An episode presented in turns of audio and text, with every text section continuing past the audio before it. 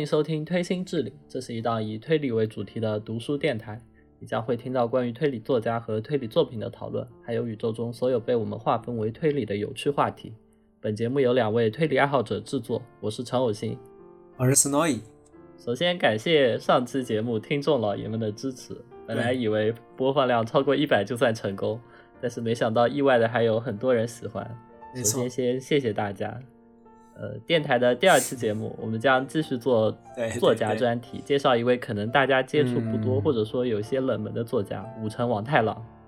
武城王太郎，一九七三年生于日本福井县金庄町。有一种说法是，他笔名中的“武城”两个字，其实就是福井县金庄町的罗马字母重新排列组合的结果。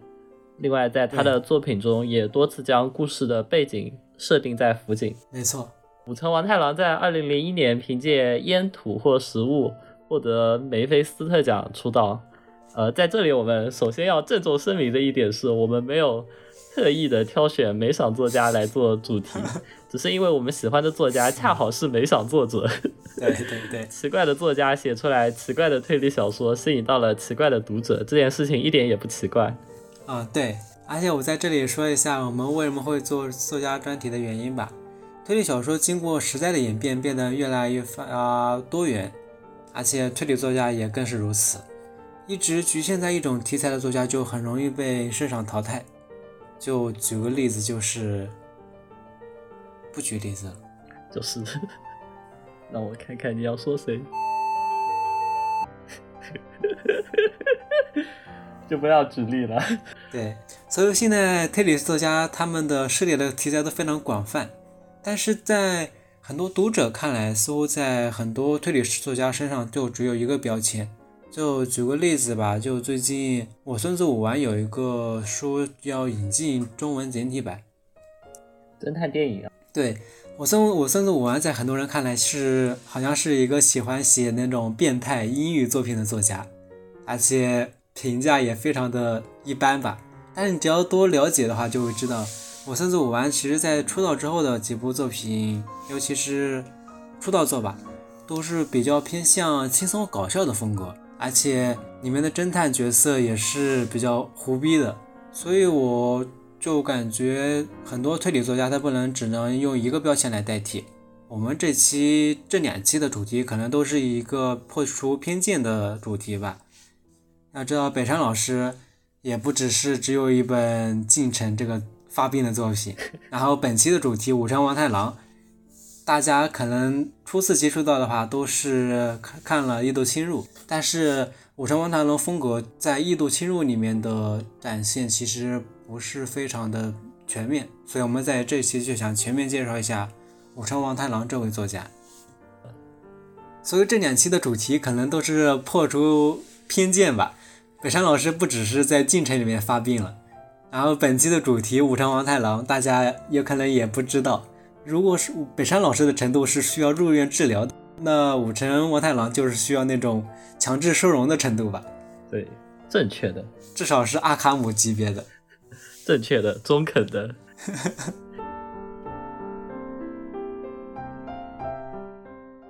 言归正传，虽然武城王太郎是美赏作家，但是我想大多数知道他的名字，呃，包括我第一次接触到他的作品，很可能都是从动画《异度侵入》开始的。《异度侵入》中，我们认为也包含了很多武城作品中的特质，因此我们将《异度侵入》作为本期节目的起点，来揭示福井的自由人武城王太郎。嗯，我其实之前是知道一点武城王太郎的。了解他是没想出道的作家，但其实我跟大多数听众一样，第一次接触到武城也是从《异度侵入》开始的。而且把《异度侵入》说单纯的说成武城的作品，其实也比较奇怪，因为动画的成功，同时还有呃作画啊、演出啊、声优各方面的努力。呃，接下来我就简单的说一下剧情方面给我的感想。呃，首先，其实最开始动画播出的时候，我是没有看《异度侵入》的。即使后来热度越来越大了，我也没有去看。呃，主要是因为国家队带给我的心理创伤太大了，所以对原创动画不是非常的信任。所以我就当时我打算是等它结结局了之后再去补的。呃，所以其实我那时候只是知道了一些设定，最后结尾出来了之后，感觉大家都有点失望，呃，觉得没有超展开，略显平淡。这个时候我才开始看动画的。呃，哦，所以我就单独说剧情方面给我的感想吧。呃，异度侵入的故事大致讲述在持续发生大规模杀人事件的社会中，有一个调查组织利用罪犯的杀意，或者说叫思想粒子，构建出一个呃杀意世界。然后同时他们会派遣一个侦探进入其中，通过在杀意世界里的解谜来帮助追查、捕捉杀人犯的。犯罪行踪，然后我们的主角叫明朴秋人，他就可以进入到罪犯的杀意世界中，看到他们精神的碎片，解开谜题。调查人员就能根据实时影像分析罪犯潜意识中关于呃，比如说受害者、犯罪现场甚至动机的一些线索，然后从而开展现实里的追捕。然后刚开始看这部动画的时候，其实它的前两集给我的惊喜是非常大的。出于剧透的考虑，我们就。剧透前两集，后面的十多集，请没有观看的观众，如果有兴趣的话，可以自己去看。呃，当时他带给我的惊喜主要是有三点。第一点是推理故事的舞台化。关于这点的话，其实就是动画里有一个比较重要的设定：现实里的主角明朴秋人进入沙溢世界之后，会失去所有记忆，变成另一个名侦探酒井户，然后。在那个世界里，有一个相当于像 NPC 一样的角色叫加爱流，他每次进去的时候都已经是尸体了。然后名侦探酒井户就需要找出杀害加爱流的凶手，同时现实里的调查队根据酒井户的行动和推理，将杀意世界里的信息转化成具体的线索。这样子其实就相当于是两个有两个舞台，一方面是非常严肃的现实世界。追查凶手的那种紧迫感一直存在。另一方面，名侦探在一个虚构的世界里面探索解密，这样子其实就将整个推理舞台化、虚构化了。这种做法其实大概是在两千年左右出道的那批作家，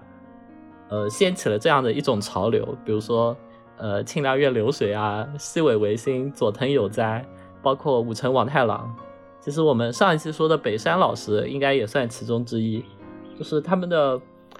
推推理故事发生的舞台其实是一个不那么真实或者不那么现实的一个环境。然后第二点的话是相反概念的倒置。呃，我们以前面两集举例的话，就是呃，当时明朴秋人进入的沙溢世界是一个四分五裂的世界，后面的内容。会有一些剧透，不过没关系，只是动画的前两集而已啊。呃，名侦探酒井户他首先做了一个非常具有名侦探思维的一件事情，那就是怀疑，因为甚至因为这个世界本身就是罪犯的潜意识世界，那么其实怀疑这个世界的存在方式也是非常合理的事情。如果这个世界里的分裂是常态，那么完整的尸体就是反常的，由此。由此，那个名侦探突然意识到，凶手可能就隐藏在本来就是分裂的尸体中。这个想法其实，如果说出来会非常的合理，但是它其实就运用了大家的一种呃默认的逻辑，就本来尸体就应该是完整的，但是这个世界的常态是分裂的，所以完整的东西反而会显得奇怪。然后在在得知了这个之后，还有一个问题。为什么凶手会藏在分裂的尸体中呢？这个问题的答案是因为，呃，外人眼中分裂的世界对于凶手来说却是完整的，所以对于外人来说可以轻易进入的房间，对于凶手来说就是一个密室，他走不出去，所以他就只能藏在分裂的尸体中。这一部分关于分裂和完整的倒置，其实就非常有新本格的韵味，在第一集的末尾。我当时看到的时候，就一下子抓住了我的心理，让我非常期待这个故事后续的发展。然后第三点是，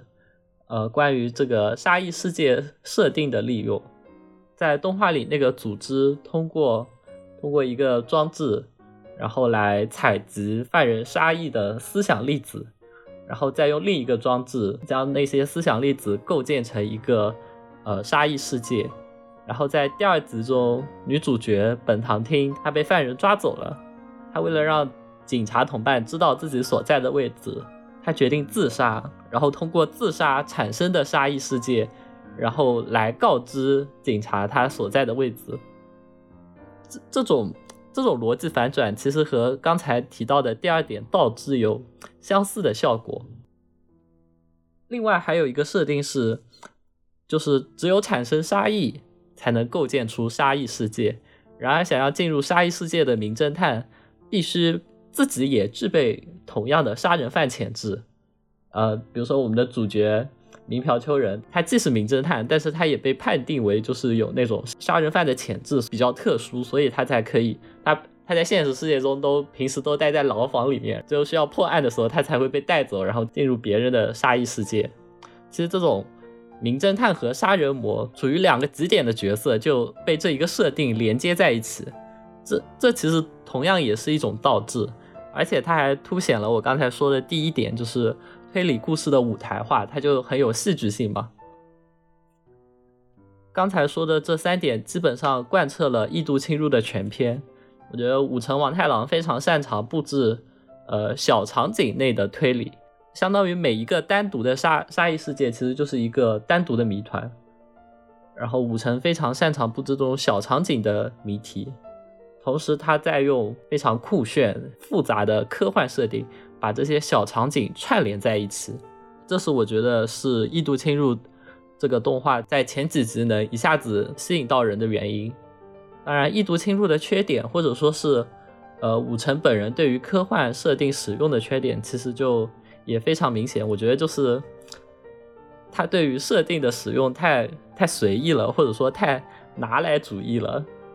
这个问题带来的后果就是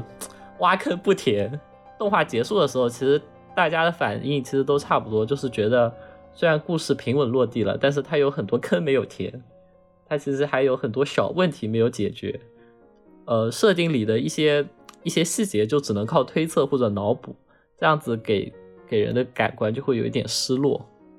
说句题题外话，为了做这期节目，然后我重新看了一遍《异度侵入》，不同于上一次，现在我已经看过了，可以说是《异度侵入》浓度致死量版的《迪斯科侦探星期三》，所以再看《异度侵入》的时候，我会觉得一切都是那么合情合理啊！合情合理不代表没有缺点，就是合情合理且充满了武城的个人风格。所以我觉得，其实异度侵入的剧情和设定是武城王太郎自己的个人风格，加上商业动画限制下的平衡，就是控制了武城王太郎犯病不要犯的那么犯剧烈。嗯，那么武城的个人风格是什么呢？其实我觉得他的所有作品的故事内核都是名侦探走出自己的密室。呃，关于这句话的解释，我们可以放到后面。迪斯科侦探星期三的时候，我再详细的解释这个故事内核放在异度侵入中，呃，就可以这么理解：主角可以进入不同犯人的杀意世界，他是一个名侦探，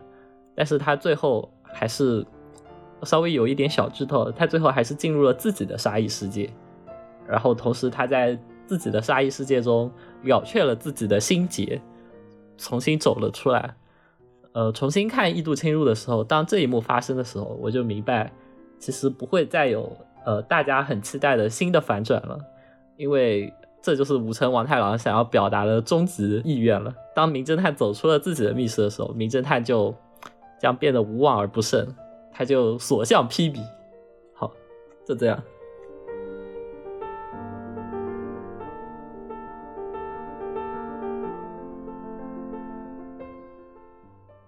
那我们就开始正式介绍武城王太郎吧，就从他的出道作开始说起。刚才说武城王太郎是二零零一年，他以《烟土或食物》这本书出道嘛，就获得了梅菲斯特奖。他的出道作虽然说是推理小说嘛，但是这本书其实一开始就在纯文学领域有一些评价吧，有很多评论家会给他一些很高的评价。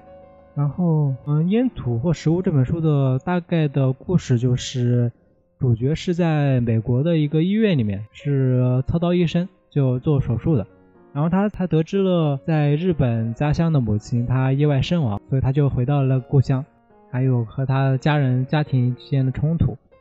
大概的故事就是这样。呃，其实我最开始看《烟土或食物》的原因，就是因为觉得这个名字非常的酷炫嘛。对。然后这这个名字的来源其实是文中主角的奶奶说的一句话，她说：“人死了之后，要么变成烟，要么变成土，要么变成食物。”嗯，所以我觉得这本书它最核心的就是在说一种很扭曲的家族情感。呃，当时我看完之后的第一反应是，呃，西尾写的呃人间系列，就是林奇人石和他的家族林奇一贼之间的故事，还有他自己的一些人际关系。你有看过你有看过人间系列吗？你觉得呢？啊，看来是没有。你你这个不是西尾厨的人。我大概在，大概在中，就是有不是有好多个那个主妇都被埋在不同的地方，然后他对那个埋在的地点做推理的时候，我就意识到这这个作品已经不简单，他肯定不会循规蹈矩，他有很多我，在地图上面画那个，就分布在不同地方嘛。对，开始炫炫那种炫那种暗号，然后解谜，我就知道这这个作者肯定脑子不太正常，他应该已经。他肯定想写的不是那么，不是那么简单的东西。我看到那个地方我就放弃思考了。我本来对他有期待的，我也差不多。呃，我我感觉他这么写了，肯定说明这个东西不是重点了，肯定有更重点的东西。他写的最多的地方不就是他那个父亲他那个二哥对他主题吗？对啊，所以我觉得主题就是那个扭曲的家族情感嘛。嗯，对。然后你非要套用我刚才说的那个五层。五层的故事内核就是名侦探走出密室嘛。那个故事里面不是他们家有一个关禁闭的房房间嘛？嗯。然后，然后他把二哥，哦，最开始是爸爸被被爷爷关在那个房间，然后后来爸爸出来了，然后再后来，再后来爸爸把把那个二哥关在了那个房间里，然后二哥消失了，然后这个谜题一直到最后才被解开。我觉得就是。当解开这个谜题的时候，其实啊，主角是这个家次郎嘛，就是第四个第四个孩子嘛。嗯，然后当解开这个时候，主角自己的心结也解开了，就是有一个主角心里的密室，还有一个外在的密室。然后这两个密室都被解开的时候，然后他就走走出了这个心结，然后于是整个故事都完了。那一段其实就是在在最后嘛，就是整个故事情感的高潮就在那里。然后反而显得那个密室的解答有那么一点点的弱智。嗯，我看完这本小说，我的第一反应就是这本小说里面充满了武藤他对暴力的理解吧，就像是他书里面有很多家庭成员之间的肢体冲突，主角他回到家里面，他不是首先就遇到他大哥了嘛，嗯，然后他们就就直接打了一架，然后书里面还有他父亲和他二哥之间的冲突。也是，其实就是书里面的大部分内容，还有写很多二哥平时在学校里是怎么是怎么暴力的，对，就是关于暴力的故事，就非常的叛逆，嗯，然后最后就是他作为推理小说里面一些案件，这肯定是少不了的，它里面是有一个连续的活埋案件，就是在他那个区域里面有很多的主妇连续被活埋。然后就应该是看起来像是随机杀人。就我看来，《成王太郎》的像他的这两本书里面就有很多这种充满野性，还有本能驱使行为的一些角色。对，还有《黑暗中的孩子》这两本书里面，主要就是武成他用一种非常紧张的叙事节奏下，然后他会写一些以本能形式的角色，就是他这两本书的主要风格。而且书里面其实有侦探角色，他侦探角色的出场更像是一种推理小说少不了的元素。但侦探角色在主角面前看来就是一个被调侃的对象。这个侦侦探角色在后面，我成王太郎后面作品《世界以密室为本》的侦探角色，在这一本就出现了鲁巴八十二。对对对，所以我一直不把这两本书当做推理作品来看。武城王太郎他在他那一代的推理作家里面，其实是很少见的偏向纯文学风格创作的一个作家。他在这些作品里面对家庭关系的思考，还有角色心理变化的写法，才是他想要写的故事的主轴。然后他那些推理小说里面的元素，罪案呢，还有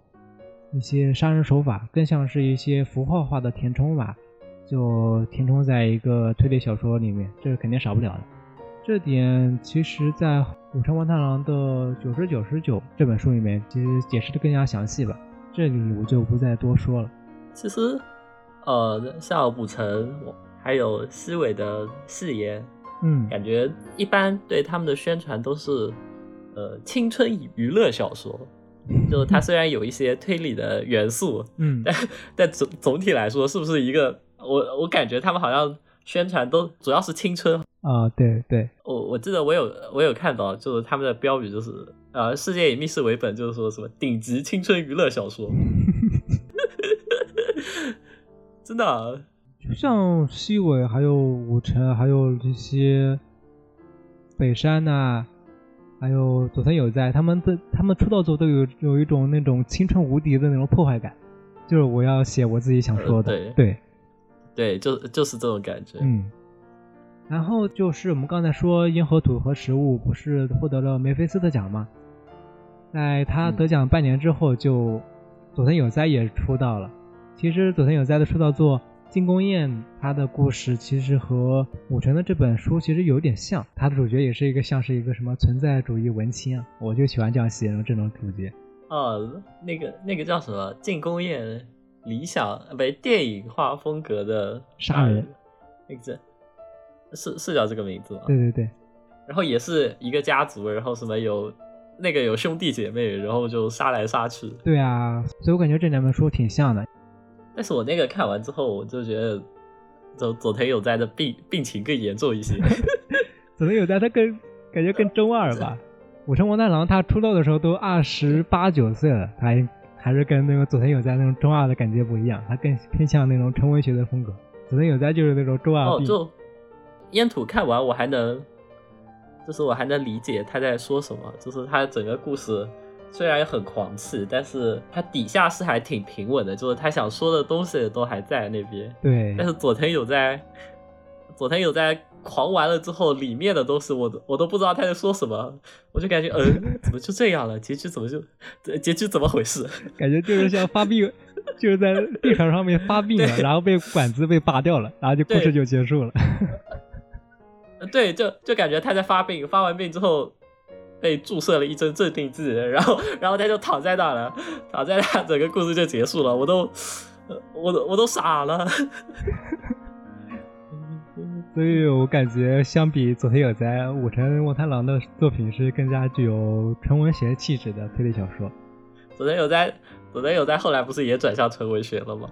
不要看不起他，但他还是还是更更还是那种有病的感觉。他的纯文学也是那种有病的感觉。你看他那个什么孩子孩子的愤怒愤怒愤怒，就那种小朋友发病的感觉。那那本我没有看，我只看了他。三本进家，还有那个叫什么圣诞圣诞节的恐怖分子，对圣诞节的恐怖分子，我就感觉是一腔怨念，然后写出来的 痛痛哭流涕，痛骂读者，对痛骂。但是我感觉你写的这么有病，还指望读者理解你，那那你不是只能找病友吗？那有什么办法呢？是不是？对。虽然我其实看到的时候有一点感动，毕竟我也稍微有一点 喜欢这种有病的感觉。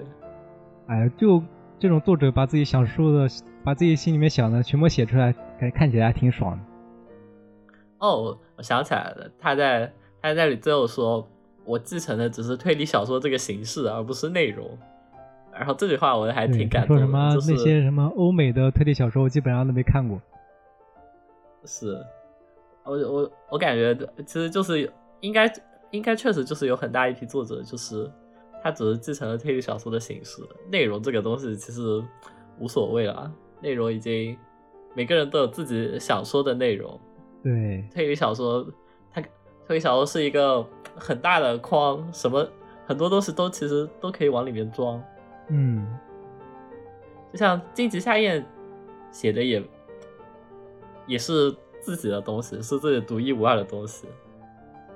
对我感觉他们写那些推理小说的元素，更像是后面加上去的。但荆棘夏彦就不有病，荆棘夏彦就有一种是是大佬的感觉。金夏燕他出道的时候已经是 已经是个成熟的中年人了，他不是那种中二病的孩子 啊，就不够就不够年轻是吧？对，你看你看那个佐藤还有北山出道的时候年纪不是很小嘛，看起来就是中二病啊。对，武城王太郎他出出道的时候年纪就大稍微大一点，接近三十了，就稍微好一点。对，对，大作家出道的时候还是个大学生，所以就比较狂吧，可能对。确实哎，就是没想，没想最开始的时候就是有两个流派嘛，有有一部分就是很狂的，像还有一部还有一些就比如说像火鹅那种，对，就做呃还有剪剪刀男，就是他们出道的时候其实年纪都已经比较大了，他们他们就写的会比较传统，对，或者说比较比较沉稳一些。然后像北山佐藤有在对那个《狼牙之鬼》的那个作者，他出道时候不都好像六十多岁了吧？《狼牙之鬼》他不是获得了那个梅菲斯的奖吗？我我知道我知道，它里面那些推理元素就好像那种，就当时看着就有点像奎因的感觉，他就比较传统了。啊，对，虽然也是梅菲斯特奖。对，我感觉没想他他其实是有两两个分支的，一个就是。年轻人写的发病文学就是，对，还有一部分就是稍微年长一点的，确实就是抱着那种本格复兴的那种念头写出来的新本格。对，主要还是年龄的差别。年纪轻的人接受了日本宅文化的冲突。嗯，哦，丽景杰不就说那一批人就是脱格派吗？对，我记得丽景杰说什么？说说西尾，他就完全没有摆脱宅文化的影响，他写的还是那些宅文化的元素。他批评他，我记得是这样说的。写到最后还是那种还是萌元素。但是五城就没有什么萌元素，五城有的都还被虐了。啊，这里提前说一下，啊，在二零零三年武城的一个短篇集里面，他收录了关于武城出道的时候一些。小点吧，叫叫 tips，就是当时根据梅菲斯特奖的编剧梅菲斯特奖的编辑所说，武城王太郎当时其实他在梅菲斯特奖创立之前就已经是经常投稿了，然后以编辑的以编辑的话来说，是一个比较让人为难的投稿常客吧，但是获得梅菲斯奖梅菲斯特奖的。烟土和食物或食物，就完就和他的前之前投稿的作品完全不一样了。编编辑就说，就这本是风格大变，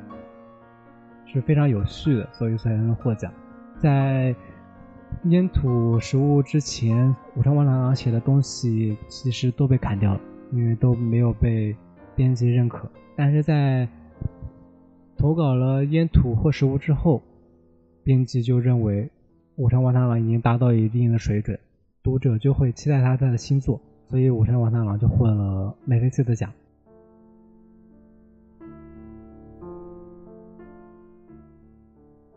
刚刚说到佐藤有哉嘛，佐藤有哉获奖的同时，武城王太郎他在群像杂志里面发表了自己的短篇《熊的场所》，这个短片依然是有那种赖金川风格的。内金川系列风格的那些暴虐啊、残虐的角色，还有像主角是非常坚定自我的吧。故事大概就是一一个男孩，他当时听了自己父亲对抗熊的故事，就获得了激励，自己去面对。他有个同学是喜欢虐猫，他就会去直面这个同学。大概这个故事，在当时在。纯文学领域啊，武藤王太郎写这写的这些短篇，他更像，他更加凸显了自己擅长描写残酷暴力的能力。就他不是推理小说嘛，就没有那种案件的元素，就更大的部分就是写一些关于人的恶念呢，与生俱来的恶。其实就像《烟火土食物》里面的主角四郎，还有《熊的场所》里面的男主角，他们更加追求的是自我的认可，寻求内心的安宁。他其实不在乎别人对他的评价。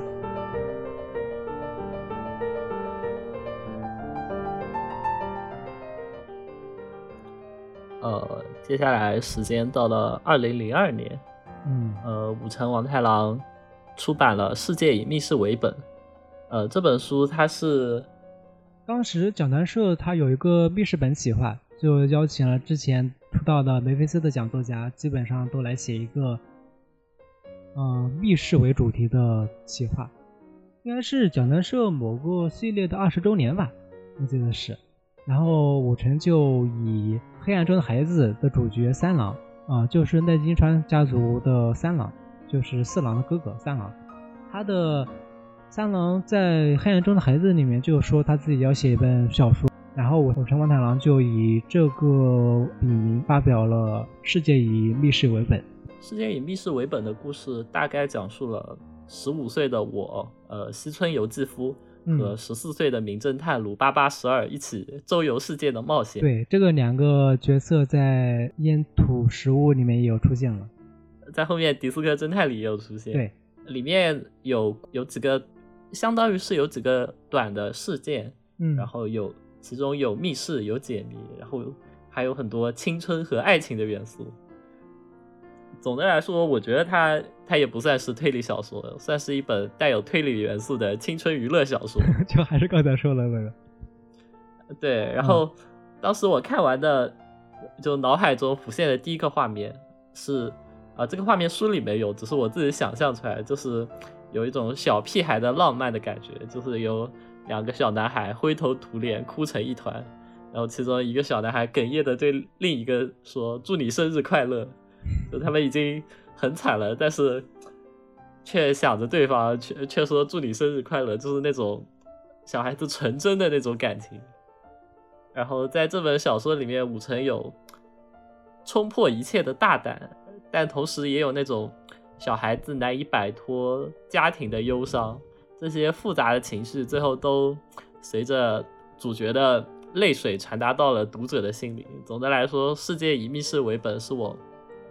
最喜欢的武城王太郎的作品。对，这本书其实是他比较少有的很温情的作品吧，整体的对风格，就很就很柔软。嗯另外，这本书的名字其实也非常有意思。嗯、台版当时引进的时候，将它的呃英文英文标题 “The world is made out of closed room” 翻译成“世界以密室为本”。嗯在《迪斯科侦探星期三》中，武城有解释，这个英文名字其实有一层双关的含义。be made out of 的意思是由什么什么制成的，这虽然跟整句话的意思相符，但它后面跟着的却是 out of classroom，就是说 out of 后面接上了场场所，隐约就有一种密室之外的意思。但这样解读的话，这个标题的意义就会被完全颠倒，变成世界在密室之外被创造。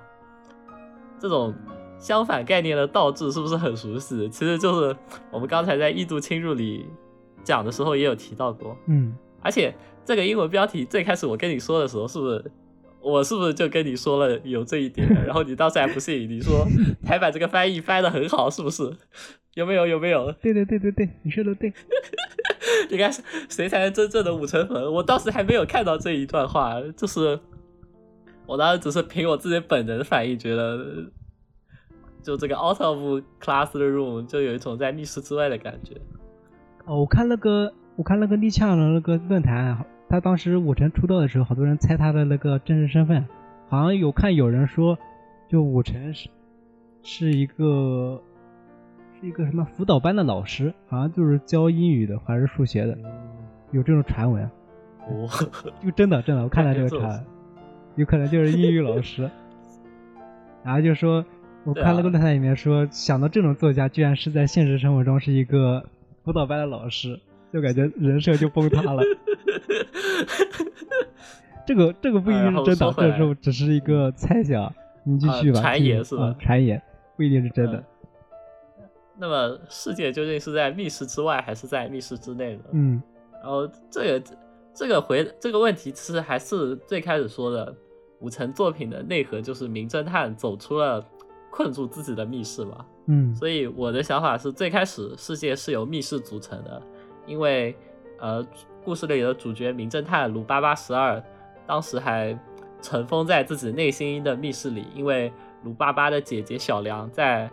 在在他十二岁的时候去世了。所以书中有这么一段话，他说：“我叫鲁巴巴十二，因为小梁是在我十二岁的时候死的，好像有一部分的我永远都停留在十二岁。”但是当故事的结尾，呃，鲁巴巴就从他这个心结中走了出来。嗯，他他站在，呃，稍微有一点剧透啊，他站在就是他姐姐小梁，呃，跳跳楼的那一个那个地方。也从高空中掉了下去，也从高空中一跃而下，但这一次他不会死，他会活到二十岁、三十岁、四十岁，因为这时候他有他的朋友，他有他的朋友们，他还有他的家庭。这个时候他从密室中走了出来，这个时候新的世界在密室之外。嗯啊，世界以密室为本是武城出版的第三篇长篇小说，它的整体风格是比较柔和的，就是刚才说的比较温柔的风格吧。虽然和《在金川》系列是一样，是围绕着家庭的故事，但是毕竟主角是小朋友嘛，还是有那种迷茫的青春期思考，和前两座带有野性的暴力的主角不一样。可能是因为这次的主角是小孩子的关系吧。嗯，对，之前《在金川》的主角都是成人了，而且他们的家庭都很，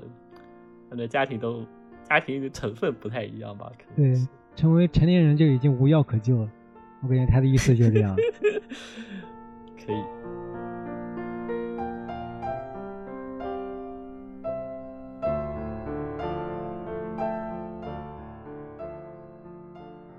我们接下来就说，从二零零三年开始，武城王太郎又出版了两本新书，第一本就是《阿修罗少女》。在《阿修罗少女》之前，就我们刚才说的那两个。短篇，那就我们刚才说的那个短篇《熊的场所》，还有其他的短篇，武城王太郎在出版社把它集结成集，发表了短篇集。但是这个这些短篇很遗憾都没有获奖，像三岛由由纪夫奖和芥川奖都是都入选，对，都是提名。到了二零零三年，嗯，刚才说的密室本企划结束之后，大家其实还在期期待奈金川家族的第三本。但是没想到，武城王太郎却出版了新的长篇的文学向小说《阿修罗少女》。这本算是武城风格的更加极致化的表现吧，还有很多的嗯不可描述内容。这本小说的舞台是在调布，大概故事就是和同学开房的中学生女主，她在中途逃掉了，之后却发现那个男生已经失踪了，只剩下陌生人寄来了一个脚趾。随后，女主就陷入一系列的荒诞古怪的世界故事事件中吧。这本书其实风格是比较奇怪的，当中有一个比较让我印象深刻的情节，就是在公园中，女主就直接看到了别人乱叫的场景。在这本书里面，武城 写的主题就是关于欲望的故事，女主角或者其他的角色，他们的欲望化成了一些与欲堆叠而成的具体化。幻境，大概就是一个像是一个中学生女主，她看到的社会是她看到的社会是什么样子，就进入自己幻想中的地狱，看到了各种光怪陆离的场景吧。其实就像是 J.K. 版神曲。我当时看完《阿修罗少女》的第一个反应是，我觉得它是一个灰暗版的宇宙刑警露露子。我不知道有没有听众看过这部动画，呃，它是班机社出的一个呃。泡面番吧，但是哦，应该也不算泡面番，是班机社出的一个动画。然后那个的感觉，里面的行女主露露子就非常的开朗，同时又敢于敢于抒发自己的情感。然后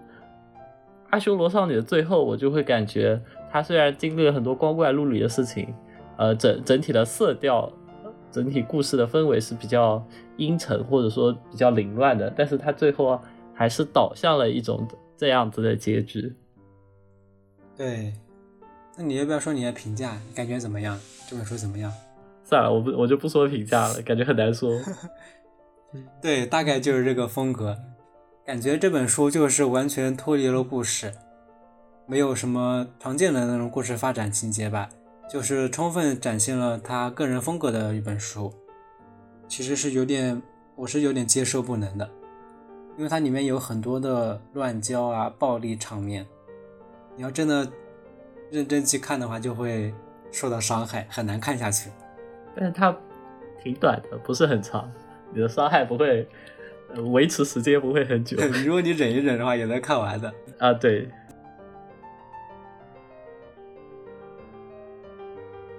虽然我们评价不太好，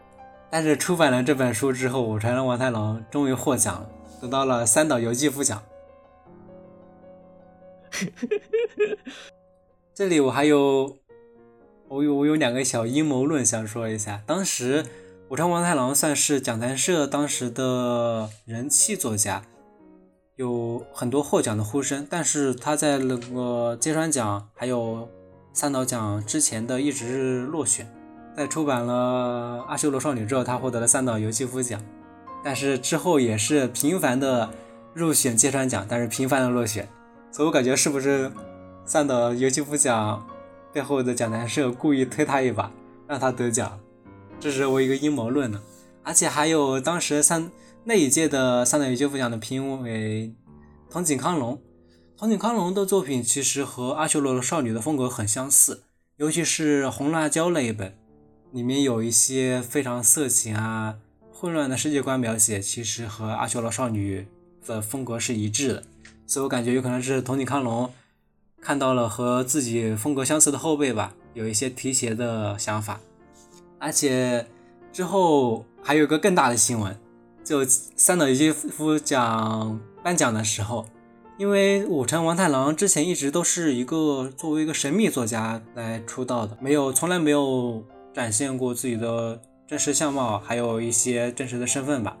一直都是一个神秘作家，所以他获奖之后也没有出席颁奖礼。当时的三岛由纪夫评委就认为他这种行为非常的失礼。他也是这个奖项唯一一个没有出席的获奖者。哎，那他现在有露脸了吗？对，他之后不就露脸？还是只是以前？哦，那就和北村薰差不多。北村薰以前也不露脸，然后大家都觉得她是一个，她她应该是个妹子。我看当时论坛也有好多人觉得武昌王太郎是不是一个妹子？感觉都是会这样想，然后是。不要因为不露脸就说是妹子，好不好？死宅收收尾。还 有那个蘑菇，不也他们不都说他是个妹子吗？怎么可能？怎么可能？不要因为不露脸就说你们。你们现在你们看一下现在的那个现在豆瓣的作者界面，看他的照片，你们的幻想就会全部破灭了。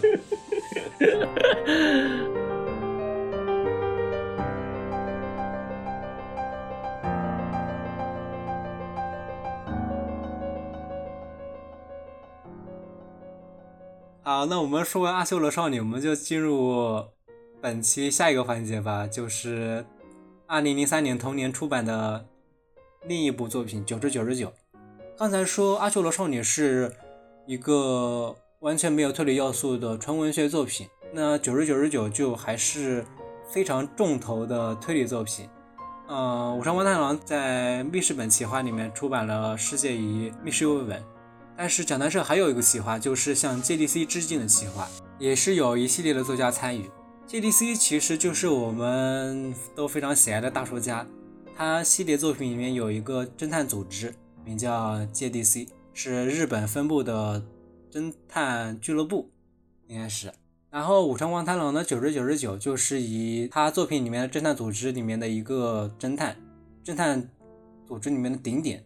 侦探九十九十九。这个角色为主题，他写的一个同人小说吧，非常的非常的嗯疯狂。在大叔家的书里面，他设定了九十九十九，他所有人看到他的脸都会因为因为他的美貌而晕倒，所以武成又以这个设定作为这本书的一个法则吧，写成了一本一本神经病推理小说。嗯，重头指的是看完之后自己的头会变得又重又沉。我觉得九十九九还有很多的那种 meta 元素在里面，因为它其实它它就相当于是做中做中做中做嘛。嗯呃，小小的剧透一点吧，就是最最后故事中的主角意识到了他自己只是一个书中的人物，然后他做出了一些，他做出了一些举动来违抗自己的命运，嗯然后他在这一章，他在这一章可能是书中的人，他到下他在下一章可能又会变成另一个世界的人，对，他在下一章就会知道前一章就是一本书里面的角色。对这种不断循环嵌套的结构，其实就很有 meta 的那种感觉。总之是一本对，呃，建议建议一般的读者就就不要去尝试了。如果你非常好奇，是可以去呃豆瓣有一个豆瓣这本书的下面有一个剧透的评论，就可以去看一下那个剧透的评论，了解一下这本书的毒性到底有多强。呃，它的原文你要是看了那个剧透的评论，你都接受不了的话，那你千万要远离这本书，对因为它的毒性是更大的，正文的毒性大概是剧透的十倍。百倍百倍。啊、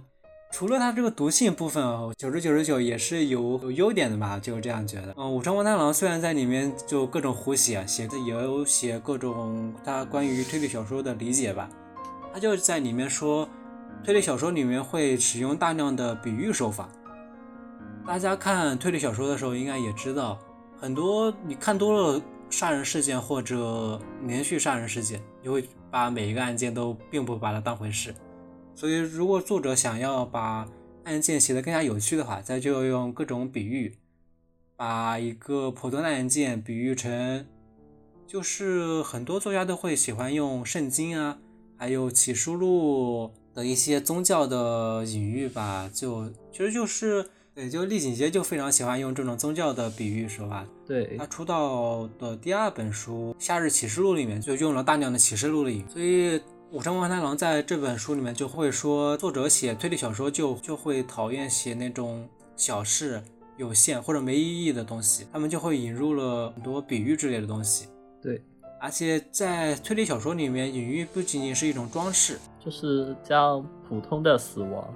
赋予一定的特权。对，这是厉景杰说的。对，这是厉景杰在论伊底帕斯症候群里说的。不过当时他说的是密室杀人，是将死亡赋予特权。对，武城王太郎他在这本书里面就说的更加广泛吧，就侦探小说里面司空见惯的一些密室轨迹、啊、尸体消失轨迹，还是那种无足迹轨迹，因为很多的推理小说里面都会写到这种手法，所以它就失去了很多的独特性吧。大家看多了就会觉得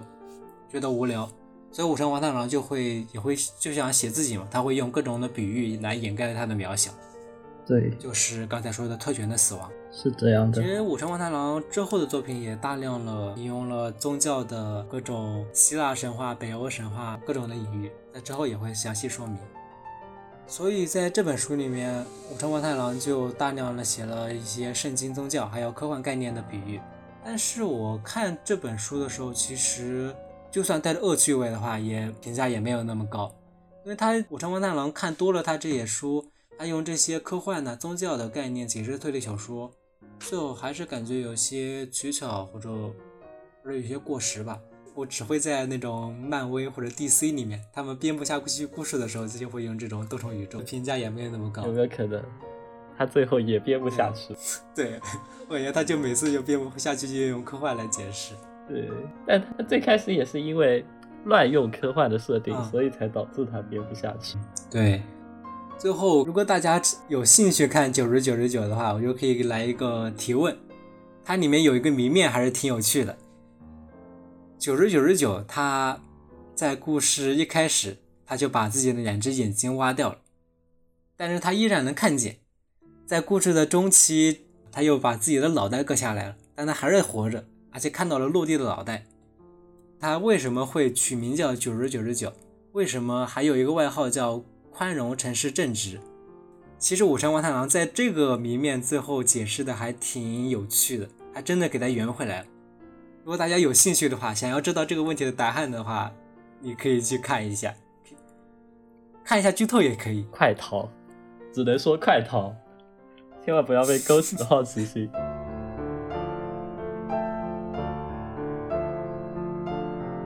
杂七杂八的说完之后，我们就进入最后的主题吧，《迪斯科侦探星期三》。《迪斯科侦探星期三》这本书起先是零五年的时候，武藤王太郎在杂志上进行连载的。连载了两年，到零七年的时候，它的连载结束了。然后零八年出文库版，连载部分作为《迪斯科侦探星期三》的上半部，然后同时又补充了故事的下半部分。在聊《迪斯科侦探星期三》这部作品之前，我想先解释一下刚才我们提到过很多次的武城王太郎的故事内核。呃，我将它称之为名侦探走出自己的密室。呃，首先，名侦探是什么？引用。武成自己在《迪斯科侦探星期三》里的描述：名侦探是一个高度符号化的角色。呃，名侦探的核心作用就是解开谜题。这样子的想法，其实在别的作家中，作家的作品里其实也有体现。比如说大山诚一郎的《密室收藏家》里面，侦探就被设定为一个来无影去无踪，只出现在神奇密室现场的迷之人物。呃。同样的，在异度侵入中进入沙溢世界的名侦探会失去所有的记忆，这一点也与之相符，因为他因为进入沙溢世界的名侦探，他的作他的作用就只有一个，就是解开解开加爱流到底是怎么死的这一个谜题嘛。然后接下来说回密室，密室可以说是呃本格推理小说中的明珠，相信每一个推理爱好者都不会陌生。凶手制造出一个不可思议的密室，而名侦探将其破解。但在武城的小说里，除了案件中现实存在的密室，还有一个名侦探因为受限于自己的过往，然后封闭起来的一个心中的密室。比如说，在烟土或食物里的奈津川四郎，世界以密室为本里的鲁八八十二。这么说起来，好像就就很像 EVA 心之屏障为 AT Fail 的。而当名侦探走出这个密室的时候，往往就是整个故事情绪的最高潮。在那个时候，文本信息就会化成感动，毫无保留的冲过来。呃，说回《迪斯科侦探星期三》，基本上如果你会被异度侵入的开头吸引，那么面对浓度加强版的《迪斯科侦探》，我觉得你一定会沦陷其中。这里我简单介绍一下《迪斯科侦探星期三》的故事背景吧。迪斯科侦探星期三其实是一个是男主的名字，迪斯科是他的名，星期三是他的姓。他是一个专门寻找失踪儿童的侦探。他是出生在一个已经不存在的英语国家，所以他不是日本。故事就发生在他找回了被绑架的幼女，但是他的委托人却突然反悔，不想再接受女儿了。然后他甚至他把那个幼女送回绑匪那里，绑匪也不想再接受了，所以他就只能和这个。名叫小烧的女孩生活在一起。有一天，小烧突然就长成了十七岁的模样，就突然就身体变大了，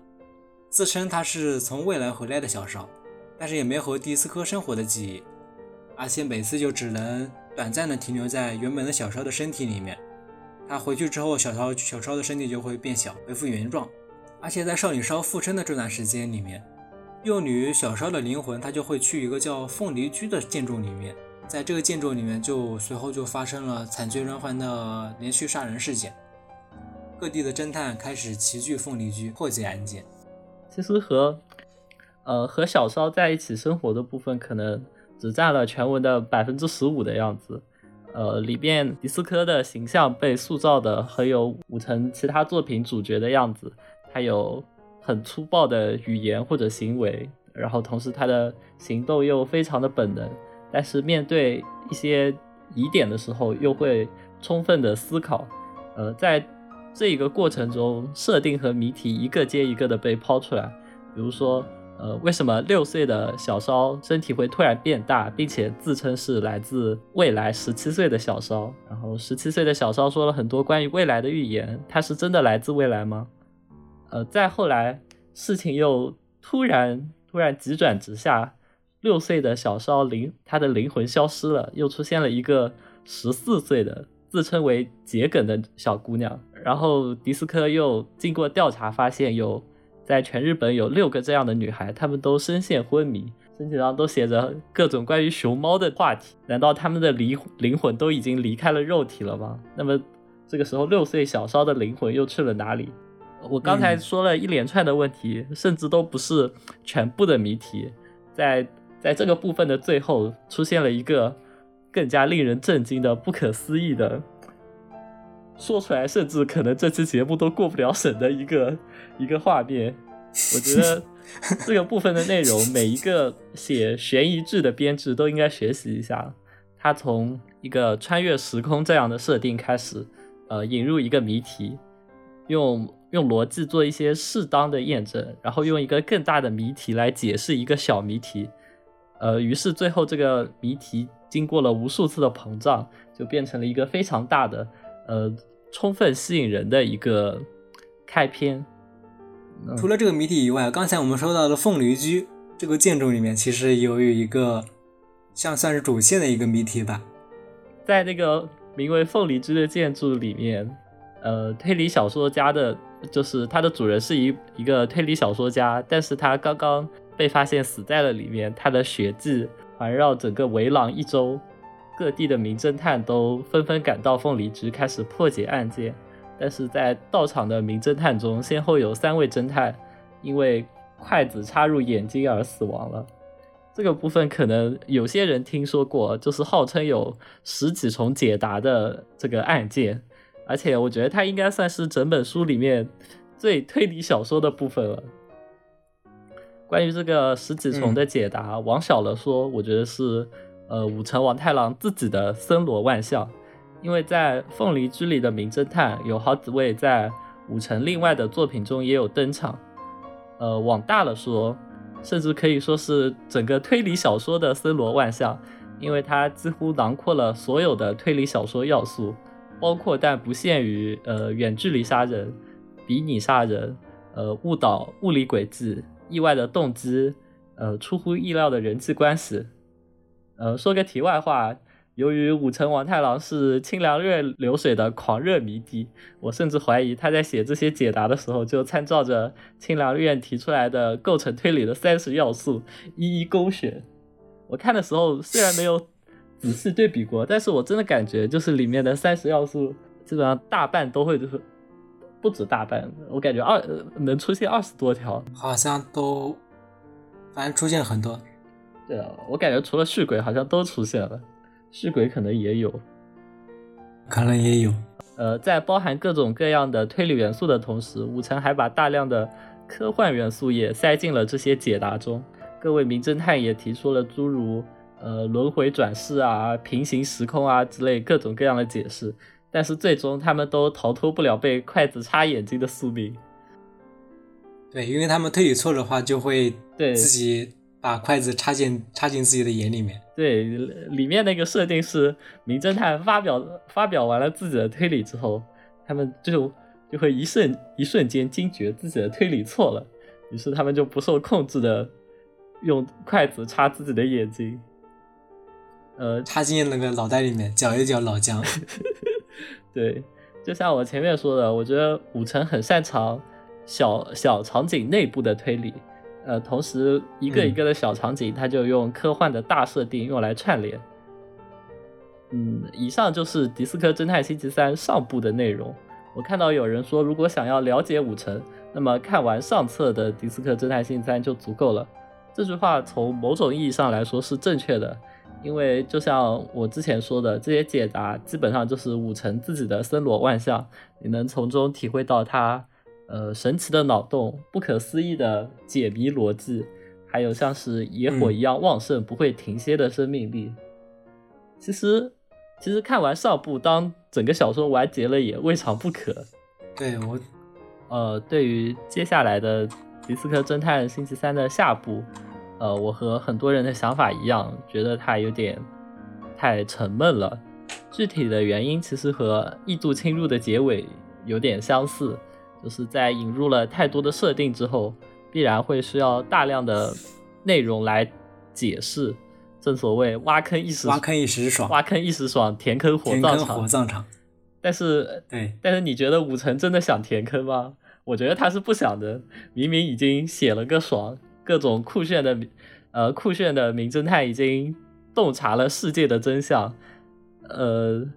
然后情绪的铺垫也已经很到位了，这个时候不完结还在等什么呢？然后我觉得关于名侦探走出自己的密室这个主题，武城花了上册大一半的篇幅给你讲了这个密室到底是什么样的。它里面有各种各样的家具，科学的、幻想的、哲学的、物理的、心理的，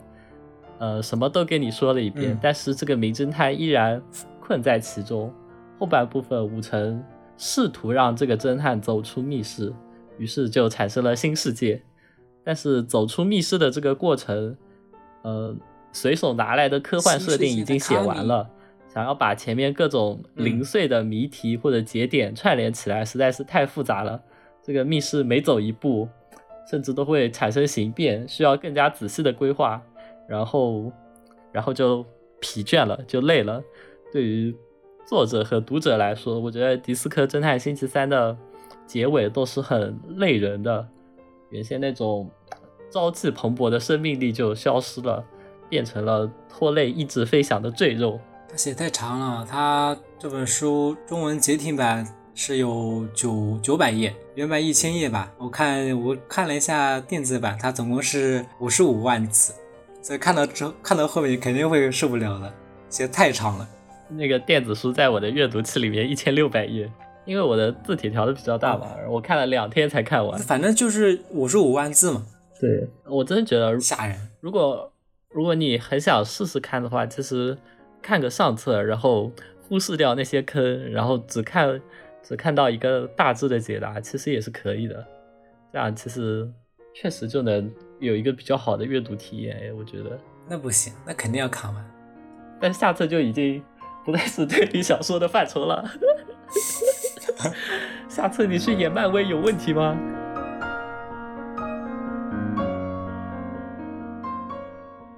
呃，一读呃，迪斯科侦探星期三书之前，我可以介绍一下这本书。日本有一个很有名的推理评论家叫千街金枝，他把迪斯科侦探星期三和之前啊、就很有名的四大奇书放在一起，合称为五大奇书。哦，我觉得他之所以把这个放在那些书里面，其实侦探部分呢很关键的。迪斯科侦探它里面有侦探团体的连续推理嘛，其实就和奇书里面的匣中失乐还有虚无的共物一样，它就是针对一个案件，有不同的侦不同类型的侦探提出不同风格的解答。其实这个算是就我的阅读来看的话，它应该是安东尼·伯克莱，他有他的代表作《读巧克力谋杀案》，他的一个开创就是不同侦探对同一个案件进行的连续解答。不过当时伯克莱写书的时候，这个形式还有一些，他他当时还是探索性的。到之后，在日本作家的笔下，这个形式达到了一个高峰吧。就刚才说的四四大奇书其中的两本，就已经不是简单的多重解答了，而是对推理的延伸。确实，就是我看，我看他最开始的几重解答，其实就和看《献给事物的购物》里面几个主角做的推理有很多相似的地方，就是不知道从哪整出来一个，比如说一个神话或者一个传说，然后开始开始往爱情上面扯，然后就有一种那种非常牵强的感觉。就我认为，在《迪斯科侦探》这本书来说，我们之前不是提过麻耶的《友谊之案》，还有刚才说的《侠龙之乐》。他们我一般都把他们当做一种我自己发明的一个词啊，叫侦探歌剧，就和太空歌剧一样。就像太空歌剧，它不把太空当做一个主题，它只是把太空当一个背景。然后侦探，我侦探歌剧，我就觉得他们把侦探也不是当做一个作品的主题吧，他把侦探更当做一更是当做一种符号化的角色来表示。啊，因为他们提出的解答，你想象一下，肯定不是正确的，他只是把这种风格写出来而已。所以。在迪斯科侦探来说，我感觉这本书比他们比刚才说的这些小说，他们多重解答都要优秀，因为这本书里面他出现的角色更多，他写的风格也更多。因为武神很擅长把各种科幻、宗教还有推理的元素糅合在一起，所以我感觉他这本书更有更加有特色。啊，除了刚才说的侦探设定，这本书其实可以算作武城。从出道到他连载这本书的集大成之作吧，就无论是那种标志性的带有欧美欧美范的那种野性的，还有本能形式的主角，还有一些还有一个喜欢用暴力解决问题的角色，在他那个纯文学里面就更加更加多吧。在他那个纯文学部分里面就更加的，嗯，就更加多。嗯，他那个角色叫水星 C，好像人气还挺高的。这两个风格其实，在内金川家族系列，还有他早期的纯文学作品里面就有了。然后这个本书里面关于推理的集合、推理的杂合，还有关于推理的推理，还有刚才说的推理的比喻啊。还有很多文字游戏，其实都全部集合在里面，而且，嗯，应该也是有后期奎因问题的吧？就他他这种形式肯定会有的，他肯定他也，我记得他也写了，这点在九十九十九里面就，他这些点在九十九十九里面就有了雏形，之后在迪斯科侦探里面就成就是一个集大成之作吧。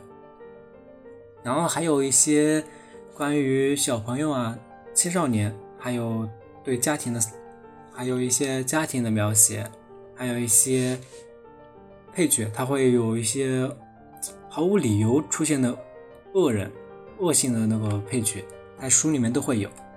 然后还有就是刚才说的科幻部分呢，他把这些，他把这些自己擅长写的部分全部加。全部集合在这本书里面，所以，但是，所以这本书最后写完之后，我大概看了一下电子版的统计，这本书有五十五万字，接近，嗯，我记得，哦，我买的这个简体中文版是有九百多页，这个如果你想把它看完的话，工程量还挺大的，而且星星的那个排版其实它用了。字超级小，然后每每一行的间距都都很紧凑，然后这样子都有一千多页。对，然后它的它的电子版在我的阅读器里面显示就是一千六百页。大家如果要想看这这本书的话，要放出充足的时间，因为时间真的非常长。然后最后再提醒一下，这本书在豆瓣的那个封面就是非常有迷惑性的，它有个日版的封面是个美少女封面，大家千万不要给这本书这个封面骗了。风格完全不一样，不过没关系，简体的封面就很就很普通。嗯，迪斯科侦探完结之后，之后武城王太郎就就好像不太推理了，他就进入了呃多多全方位发展的事情。他在接下来有做呃动画的原案，比如说最开始他和。贺卷和在一起做的《龙的牙医》是在动画人博览会上的一个七分钟的短片。